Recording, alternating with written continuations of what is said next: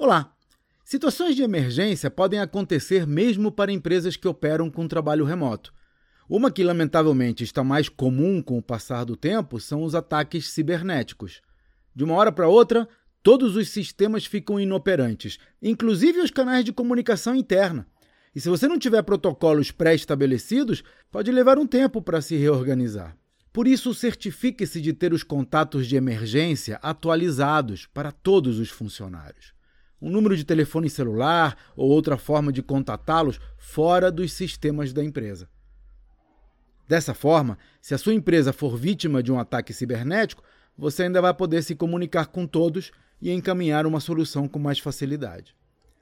Esse é um dos muitos ajustes necessários para garantir a segurança da sua equipe nos novos ambientes de trabalho virtuais. E esse é o tipo de questão que abordo nos meus treinamentos para mostrar a empresários como construir bons ambientes de trabalho, mesmo à distância.